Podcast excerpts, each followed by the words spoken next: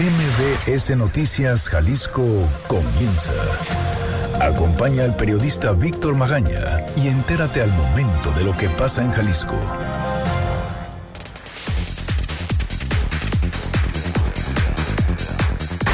Este es un avance informativo MBS Noticias Jalisco. El gobierno de Jalisco insiste que se están tomando en serio el problema de los desaparecidos. Sin embargo, hay historias que nos cuentan otra cosa. Han enamorado busca a su hijo desde hace 10 años. En octubre, la fiscal de desaparecidos por fin le dio cita, pero luego y sin explicación la cancelaron. ¿Qué pasó después? No se pierda la historia completa con nuestra compañera Fátima Aguilar. Oiga, ayer los diputados del Estado avalaron eliminar la facultad del Instituto Jalisciense de Ciencias Forenses para ya no emitir cartas de no antecedentes penales. Pero ¿qué cree? Van a dejar de recibir 40 millones de pesos este año por esta razón. Faltan medicinas para pacientes de alta especialidad en el Instituto de Pensiones del Estado de Jalisco. También en salud, el gobernador Enrique Alfaro asegura que no entregará el sistema médico a la federación. Andrés Manuel López Obrador respondió hoy en la mañanera. Asegura el Poder Judicial que Miguel Castro no cayó a prisión preventiva por un asunto político ni con la intención de afectarlo de manera discrecional. En el Congreso se concretó la reversa en el cobro al permiso para transportes de carga. Esto luego de que los camioneros amenazaran con bloquear los ingresos a la ciudad. Oiga, hace un momento también anunció el gobierno federal que encontraron elementos de faltas administrativas graves en la empresa Lomedic, por lo que se tendrán, la empresa del superdelegado Carlos Lomelí, por lo que se tendrá que resolver en lo legal. Asegura que hay investigaciones contra delegados en los estados. Además, Enrique Alfaro asegura que las obras para la línea 4 del tren ligero podrían comenzar este año. Alcaldesas de Jalisco buscan combatir el cambio climático desde sus localidades. Advierten también sobre atención oportuna de la lepra. En Jalisco se registraron 39 casos en 2019. De esto y mucho, mucho más le vamos a platicar el día de hoy, mientras, ¿qué dicen los periódicos? Las portadas del día. El informador. Pruebas de línea 3 sin pasajeros ya recorren túnel. Los 16 trenes avanzan al menos 500 kilómetros todas las noches, de acuerdo con la Secretaría de Comunicaciones y Transportes. El diario NTR. El Universal. Desde hace cuatro años se sabía que avión era mal negocio. Estudio encargado por Enrique Peña Nieto advertía dificultad para venderlo. Milenio Jalisco. Recuperarán las casas abandonadas en Tlajo. El Infonavit, la Sedatu y el gobierno municipal firman un acuerdo para rescatar más de 68 mil fincas. Continúan diligencias en el fraccionamiento El Cielo. Excelsior. Nuevo virus toca la puerta de México. Secretaría de Salud Federal. La cepa no representa una situación grave.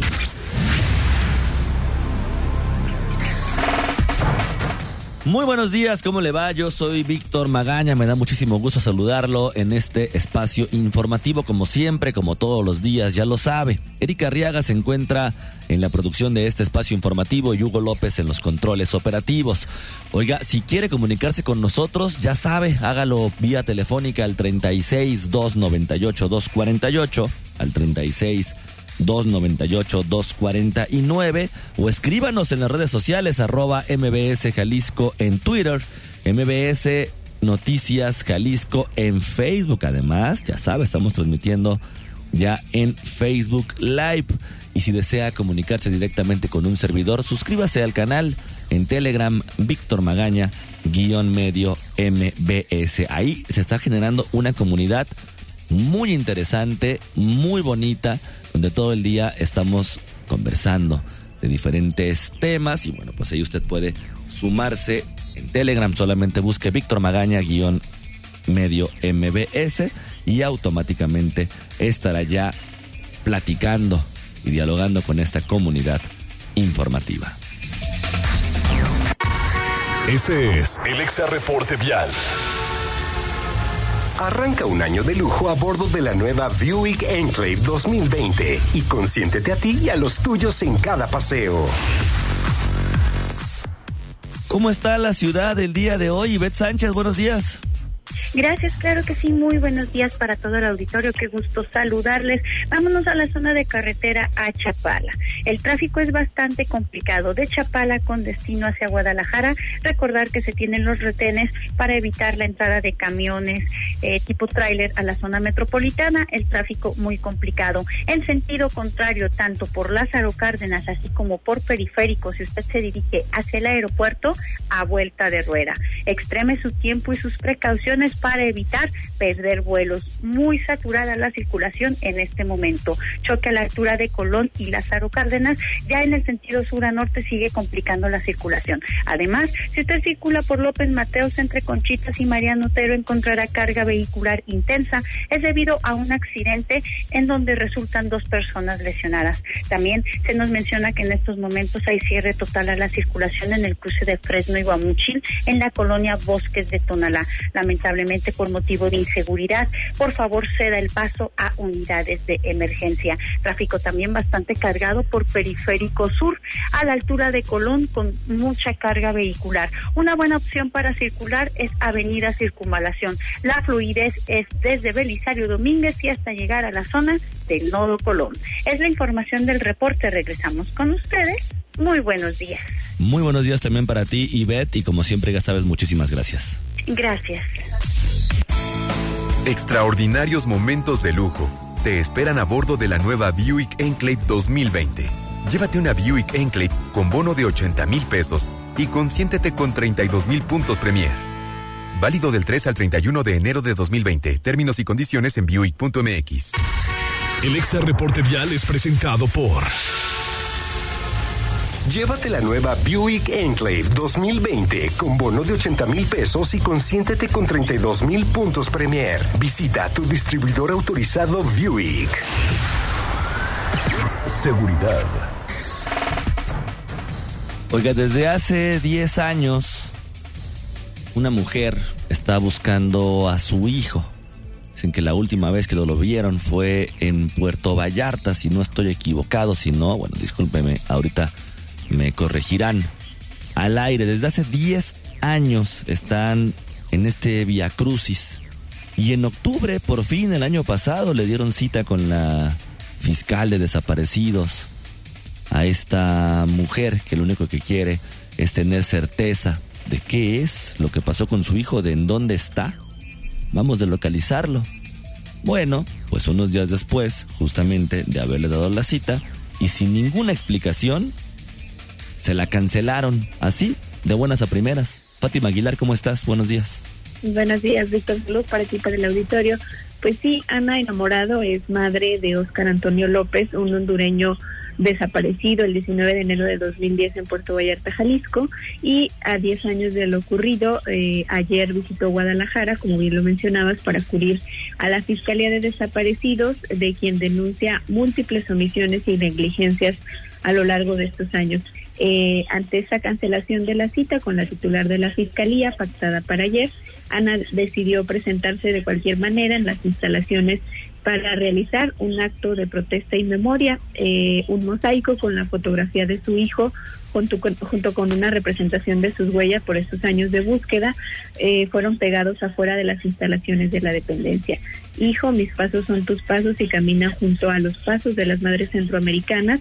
Caminaremos hasta el fin del mundo, pero los encontraremos. Es parte de lo que se lee en este memorial que colocó esta mamá, que es parte de la caravana de madres centroamericanas que buscan a sus hijos desde hace ya varios años y esto es parte de lo que ella comentaba. Me han obligado a llegar hasta este momento, hasta hacer lo que estoy haciendo ahora, poniendo esta imagen de mi hijo, porque para que no se quede en el olvido. Nunca se va a quedar olvidado. Oscar, me quitaron mi vida. Son 10 años de vida que me han quitado. Esto no es ni una muerte, esto es una tortura. A ellos se les olvida. Y la idea es que cada vez que salgan se encuentren con ellos y que recuerden que tienen que hacer un trabajo y que la familia los está, está esperando eh, una respuesta. Bueno, explicó que el pasado 10 de enero le informaron que su cita con la funcionaria estatal se cancelaba y no le dieron una nueva fecha. Sin embargo, pues ayer después de que había convocado a medios de comunicación para este acto de memoria, pues sorpresivamente se encontró con que siempre sí la iba a atender la fiscal. Esto es lo que explicaba Ana al respecto.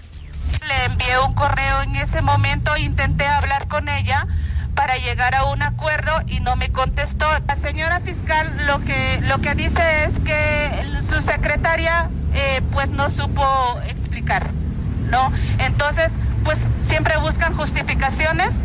Yo no sé cómo es que ellos trabajan. Creo que deben de tener un personal eh, capacitado, sensible y sobre todo, aunque no tengan sensibilidad, porque se sabe que de esta gente no se espera nada bueno, pero eh, que hagan su trabajo.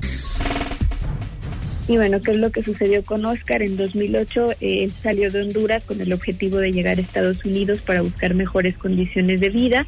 Estuvo un tiempo allá, logró llegar y después decidió regresar para ver a su familia, pero en el camino eh, se quedó a trabajar en la comunidad del Carrizo, en el municipio de San Sebastián del Oeste por invitación de un joven que había conocido. En julio de 2019, Ana eh, tuvo que depositar en varias ocasiones dinero, eh, según le había dicho Oscar porque había chocado una camioneta de su trabajo, pero ya en la última ocasión no pudo comunicarse con él y hasta mediados de enero del 2010 solo supo que se había ido a vivir a Puerto Vallarta, fue la última comunicación que tuvo con él y a partir de entonces pues comenzó su búsqueda. Desde 2011 Ana se mudó a México, dice que a encontrar a su hijo pues se convirtió en el proyecto, en su proyecto de vida en un nuevo país, eh, se enfrentó al desconocimiento de leyes, de derecho, pero eh, nos contaba que lo más complejo de todo este proceso pues ha sido lidiar precisamente con las autoridades de los tres niveles de gobierno. Escuchemos a Ana.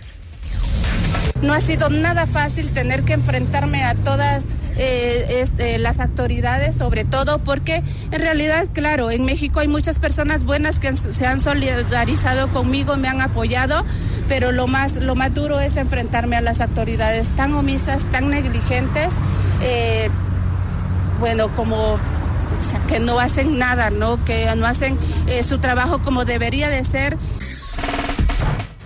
Y bueno, entre las negligencias de la Fiscalía de Jalisco, Ana nos recordó que en 2015 el Ministerio Público de Puerto Vallarta quiso obligarle a recibir las cenizas de una persona fallecida, que habían encontrado en el municipio de Zapopan, a la que ni siquiera se le habían tomado las pruebas de identificación forense. Escuchemos nuevamente Ana.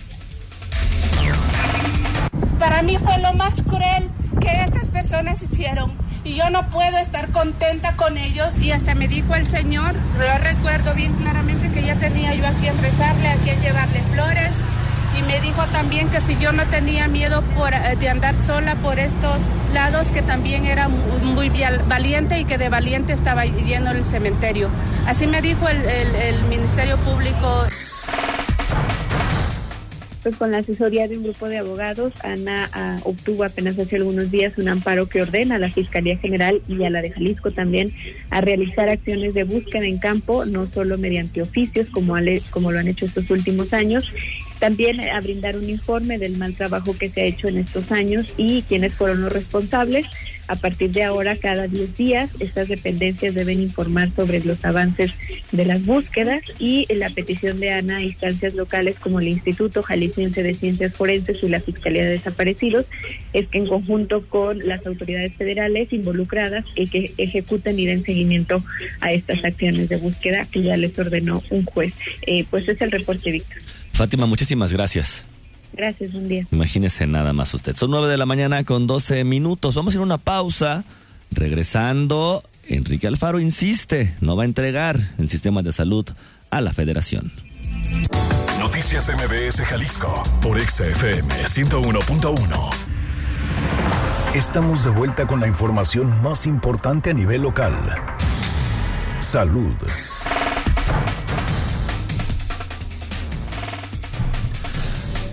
Son nueve de la mañana con 16 minutos. Regresamos a cabina de MBS Noticias Jalisco. Oiga, el gobernador Enrique Alfaro Ramírez insiste que no va a entregar el sistema de salud a la federación. Adrián Montiel, ¿cómo estás? Buenos días.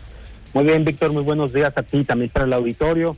Y mira, el gobernador de Jalisco, Enrique Alfaro, aseguró que próximamente entregará el, al presidente Andrés Manuel López Obrador una propuesta de convenio de colaboración después de implementado el Instituto de Salud para el Bienestar, el INSABI, y que no se someterá a la federación. Escuchemos al gobernador. No estamos peleando con el presidente. Si se trata de hacer un esfuerzo para garantizar la gratuidad del sistema de salud, cuenta con Jalisco. Pero para hipotecar el futuro de nuestro Estado, para desmantelar nuestro sistema de salud, para vulnerar el pacto federal, jamás va a contar conmigo. Y yo sé que no va a contar con Jalisco. Vamos a defender nuestro sistema de salud.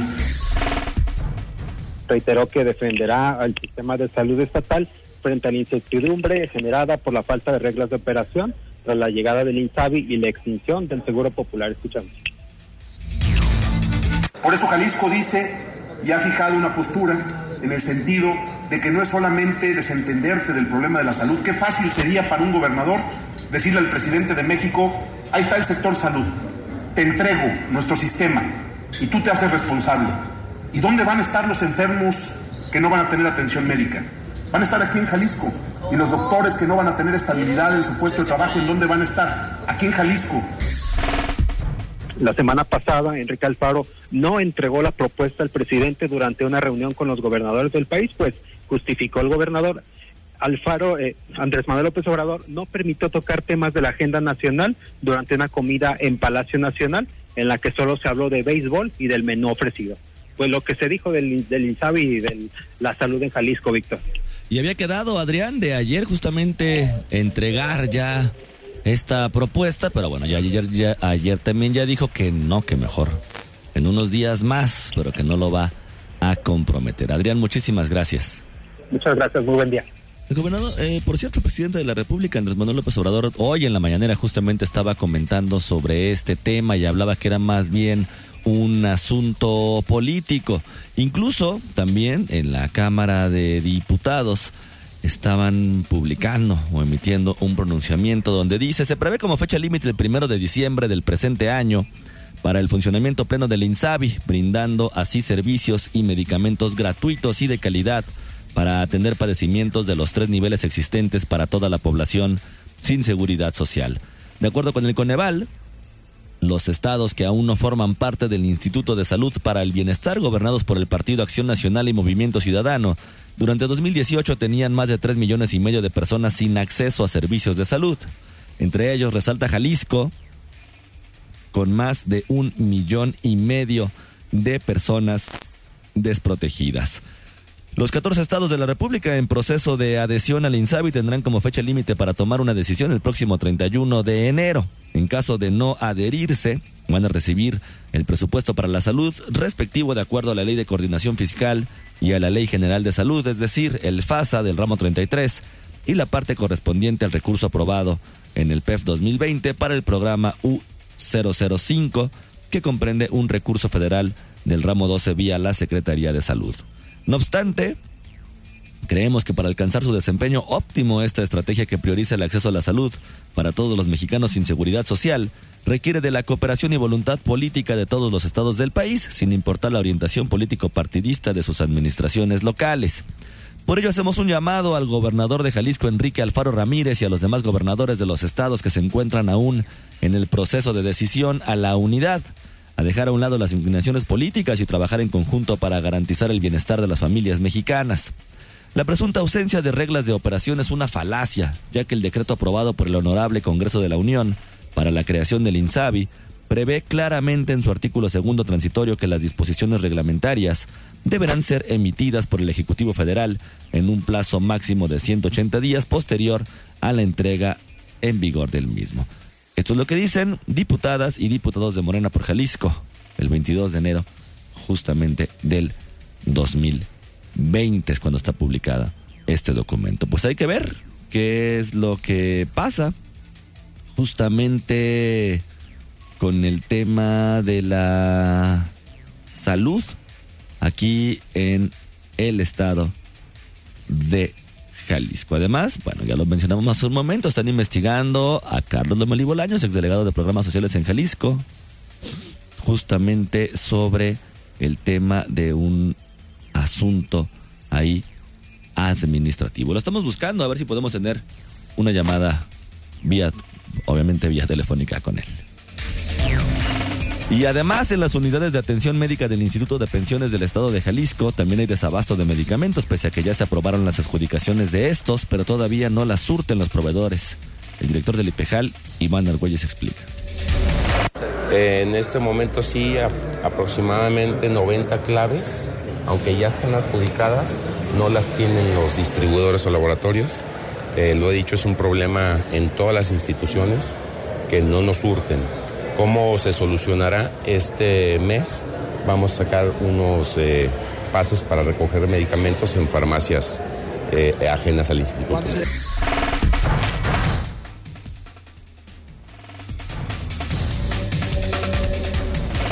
El abasto es de 80% de los medicamentos. La carencia de estas 90 claves son de cuidados paliativos para pacientes con cáncer y de alta especialidad.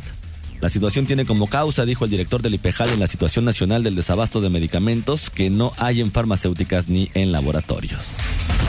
Oiga, por cierto, acaba de confirmar la Secretaría de Salud Jalisco que sí hay tres casos de coronavirus aquí en nuestra entidad. Dicen que en un momento van a enviar un comunicado para justamente informar sobre esto, pero ya está confirmado tres casos de coronavirus en la entidad. Congreso.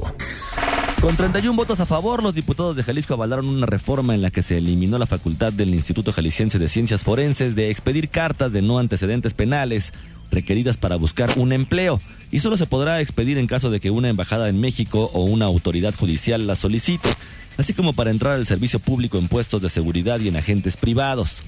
La reforma de la ley orgánica del Instituto Jalisciense de Ciencias Forenses de la Secretaría del Trabajo y del Código Penal es una homologación con la Ley Nacional de la Ejecución Penal, que ordenaba a los estados quitar este requisito por considerarlo como discriminación laboral. Sin embargo, esto implica y esto es un tema sumamente importante, que la institución forense, o sea, el Instituto Jalisciense de Ciencias Forenses, ese, exactamente ese que usted está pensando que ha tenido unos problemones de crisis de un par de años para acá, desde 2018, recordará usted que fue por lo menos cuando surgió todo el tema de los contenedores de tráileres y estas lamentables historias que ya conocemos también ya de sobrepoblación ahí en ciencias forenses, bueno, pues van a dejar de recibir nada más 40 millones de pesos durante este año, mismos que el Estado no contempló subsanar en medio de la saturación de trabajo por el hallazgo de fosas clandestinas y la violencia que se vive actualmente. De acuerdo con la diputada que la promovió, la emesista Priscila Franco Barba, tan solo de enero a octubre de 2019, el instituto expidió 622 mil constancias de no antecedentes penales con un costo de 65 pesos cada una. No obstante, negó que eso vaya a afectar al organismo. Escuchemos. La verdad es que los, los ingresos por la constancia de, no antecedentes penales solamente representan recursos adicionales al instituto. El instituto tiene su presupuesto anual, pero también eso se contempló.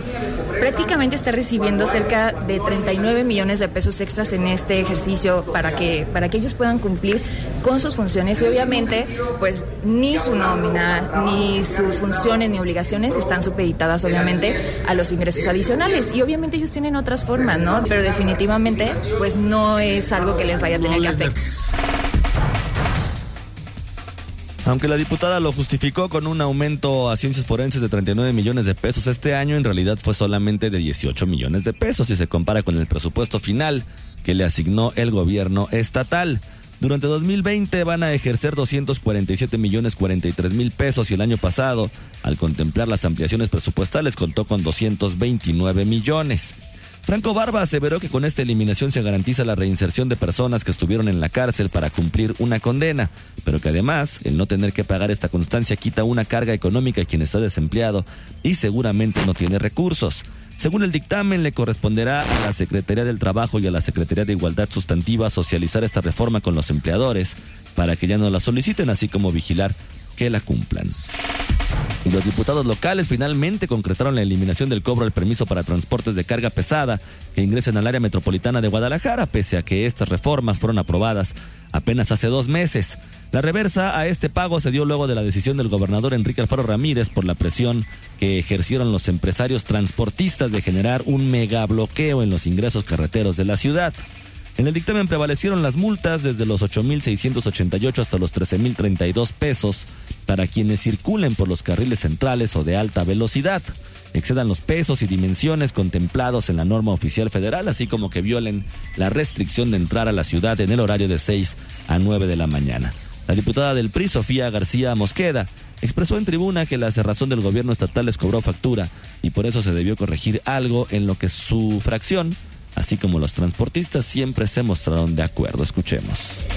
Se los dijimos, el cobro de un permiso especial al transporte de carga era inviable y ponía en riesgo la productividad del Estado y la, ciudad, y la calidad de vida de quienes aquí vivimos. Ahora vamos a corregir una decisión meramente recaudatoria, que no tenía ni pies ni cabeza, que se empeñaron en respaldar y aunque los argumentos que expusimos para votar en su contra terminaron por prevalecer.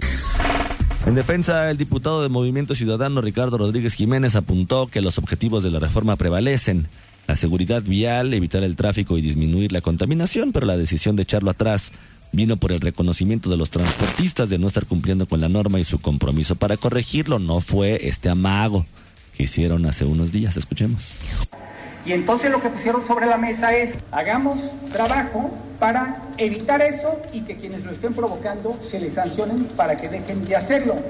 Luego entonces, ante tal reconocimiento y ante tales medidas para evitar el sobredesgaste que se estaba dando, simple y sencillamente ya no tiene razón de ser este cobro adicional que estábamos planteando. Los permisos eliminados tenían un costo de 6 mil pesos por un año y mil pesos por 72 horas. Porque lo que está informando en la Secretaría de Salud a nivel federal son justamente estos tres casos que ya le decía de coronavirus. Pero ojo, ponga usted mucha atención, porque ahí va surgiendo la información. Una mujer de 42 años, una niña de 2 años de edad y un, oh, perdón, un hombre de 42 años, una menor de edad de 2 años y una mujer de 37 años, todos de Tepatitlán aquí en Jalisco. El diagnóstico, dice, se encuentra en proceso. O sea, bueno, vámonos calmando un poco, todavía hay que esperar. Pero por lo menos lo que ya se está anunciando a nivel federal es que hay tres casos y ya está ahí, me parece sumamente importante como hacer esta puntualidad, que están en proceso de coronavirus aquí en nuestra entidad. Vamos a buscar a la Secretaría de Salud Jalisco a ver qué es lo que nos dicen. Mientras, vamos a una pausa y regresamos. Víctor Magaña, en Noticias MBS Jalisco, por XFM 101.1. Regresamos. Síguenos en nuestras redes sociales. MBS Jalisco en Twitter. MBS Noticias en Facebook. La entrevista. 9 de la mañana con 32 minutos. Regresamos a cabina de MBS Noticias Jalisco. Oiga, le recuerdo los teléfonos 36 298 248 y 36 298 249. Las redes sociales arroba MBS Jalisco en Twitter, MBS Noticias Jalisco en Facebook y además nuestro canal en Telegram Víctor Magaña guion medio MBS. Oiga, un caso entre particulares, entre hermanos, de un presunto fraude. Se podría considerar justamente eso, un caso entre particulares solamente. Y, ya.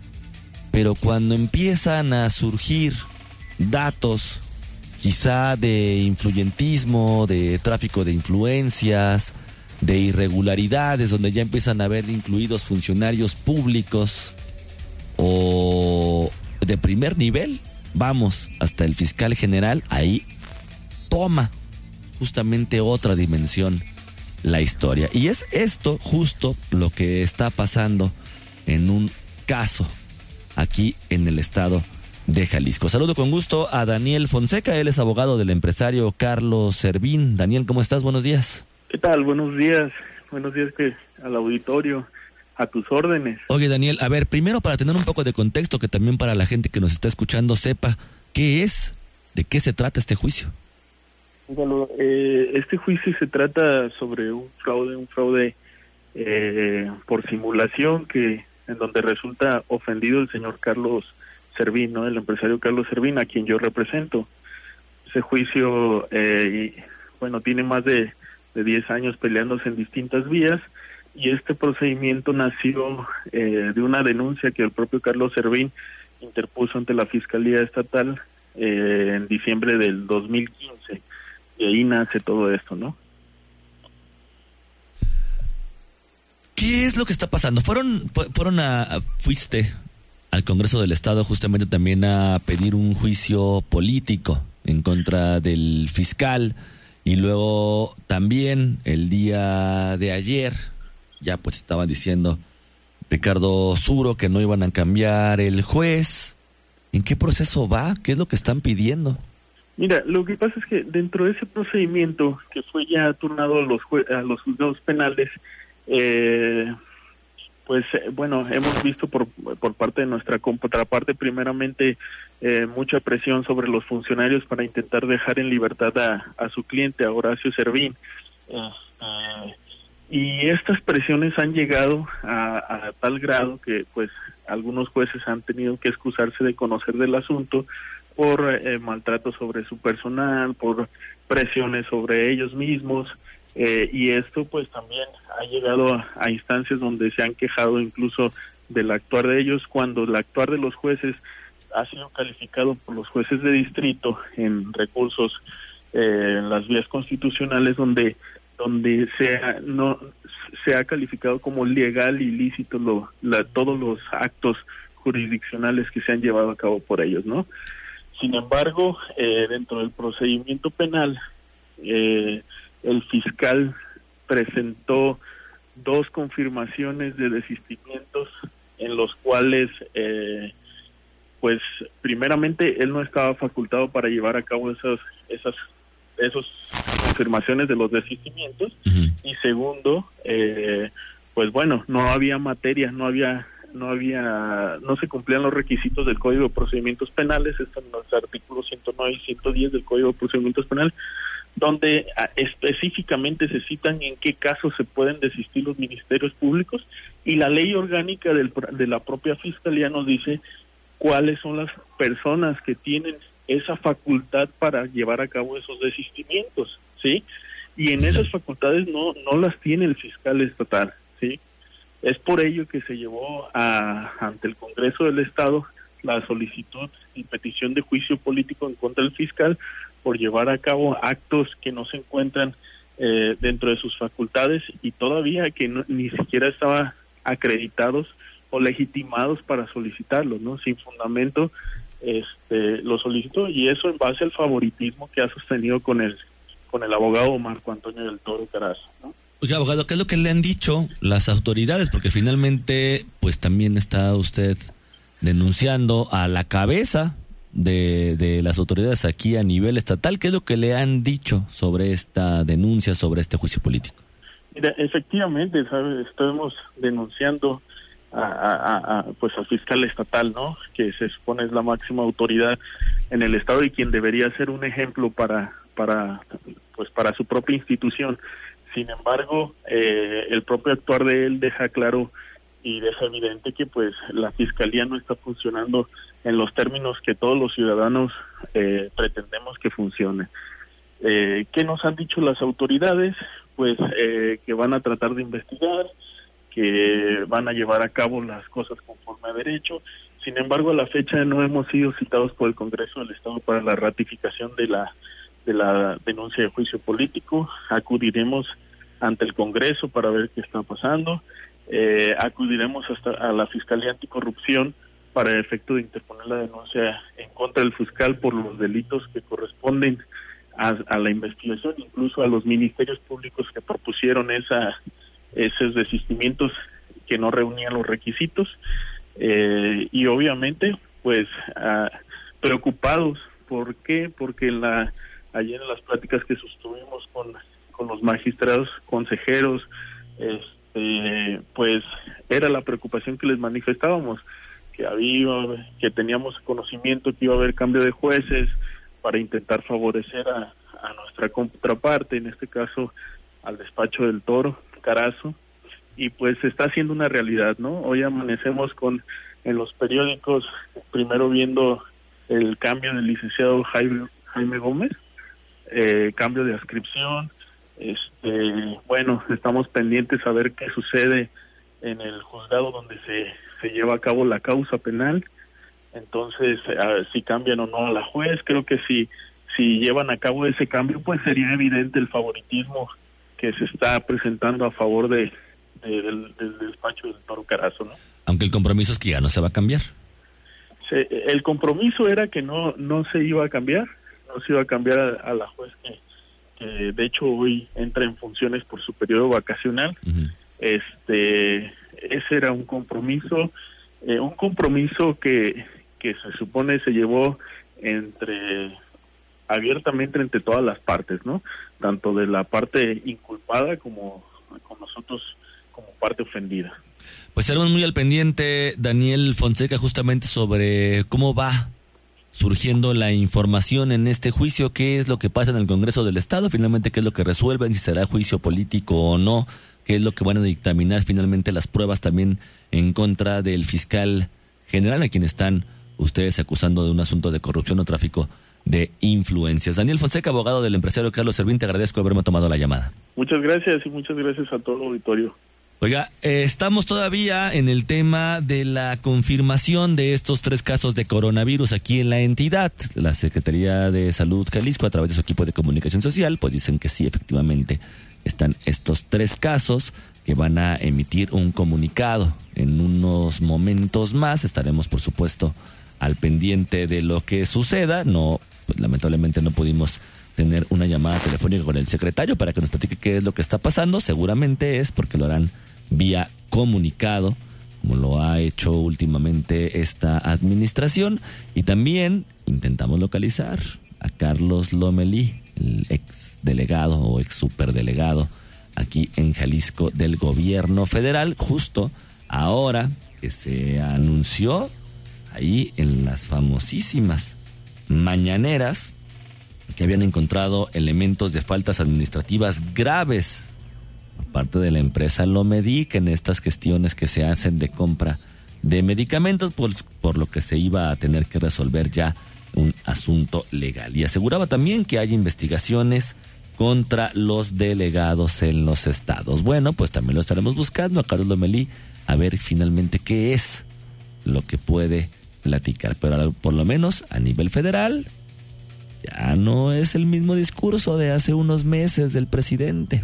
Ahora ya aceptó que sí hay por ahí algunas irregularidades. Son nueve de la mañana con 42 minutos. Yo soy Víctor Magaña, como siempre ya sabe, me dio muchísimo gusto que usted nos hubiera acompañado en este recorrido informativo y como siempre también ya lo sabe, le deseo que pase usted un muy bonito día. Aquí concluye MBS Noticias Jalisco. Acompaña a Víctor Magaña y su equipo de profesionales de lunes a viernes a partir de las 9 de la mañana por EXA FM Guadalajara